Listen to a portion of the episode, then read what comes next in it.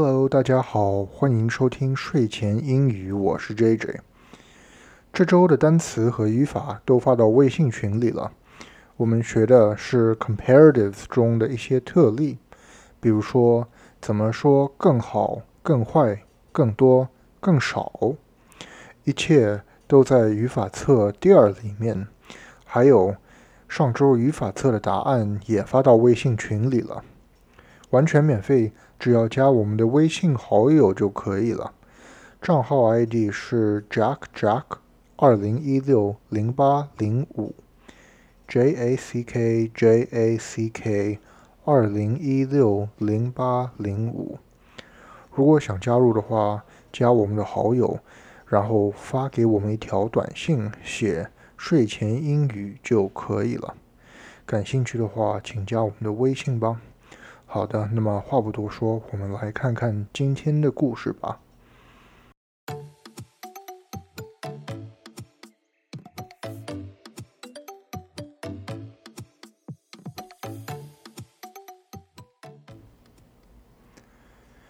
Last week, Ethan and Andy were punished for cheating on the math quiz. 上周，伊森和安迪因为数学小考上作弊，所以被老师罚了。That day, Andy and Ethan were sitting in the cafeteria eating their lunch together. 那天，安迪和伊森正坐在食堂里一起吃中饭。Hey, sorry about last Friday, Andy said. I didn't mean to get you in trouble with me on that math quiz. 那个上周五真的对不住了，安迪说。数学小考那个事，我不是有意要拖累你的。 I hope we can still be friends. 希望我们还可以继续做朋友。Of course, Ethan said. It is what it is. Anyway, we learned our lesson.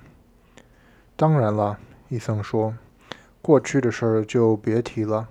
再说了，我们不是已经得到了教训吗？I wanted to make it up to you, Andy said. 我想补偿你，安迪说。he reached into his back pocket and took out two movie tickets. 说着，他把手伸进口袋里，掏出两个电影票。I got us two tickets to the new Transformers movie this Saturday, 8 p.m. What do you say? 我买到了两张变形金刚的电影票，这周六晚上八点，怎么样？去不去？Thanks, Ethan said. I really appreciate it. 哇，多谢。 伊森说：“太感谢了。” But Saturday nights, I usually like to just stay at home and play some board games. Besides, Transformers isn't really my thing. 可是周六晚上，我通常喜欢待在家里，自己玩点游戏。再说了，变形金刚我也不是太喜欢。Oh, come on, man, Andy said. I went into a lot of trouble to get these tickets. 哎呀，来吧，安迪说：“我可是费了好大的劲儿才买到了这些电影票的。If you don't come, then I won't have anyone to go watch it with。你不来的话，我只能自己一个人看喽。” Ethan didn't know what to do。伊森不知道该怎么做。On the one hand, he really didn't want to go watch the movie, but he also didn't want to hurt his friend's feelings. 一方面，他真的不想去看电影，可是另一方面呢，他也不想伤害朋友的感情。Hmm, let me think about it, Ethan said. I will get back to you later, okay?" Hmm,，让我想想吧，伊森说。我待会儿给你答复，好吗？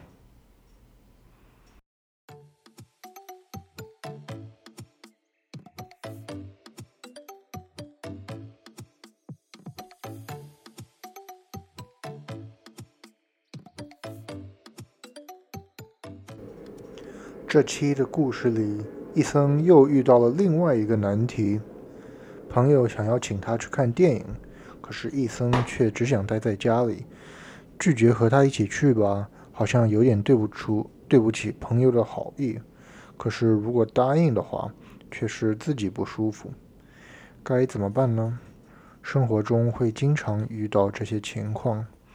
如果永远看别人的脸色做事的话，我们自己就会常常吃亏、受委屈。所以呢，一定要学会说不。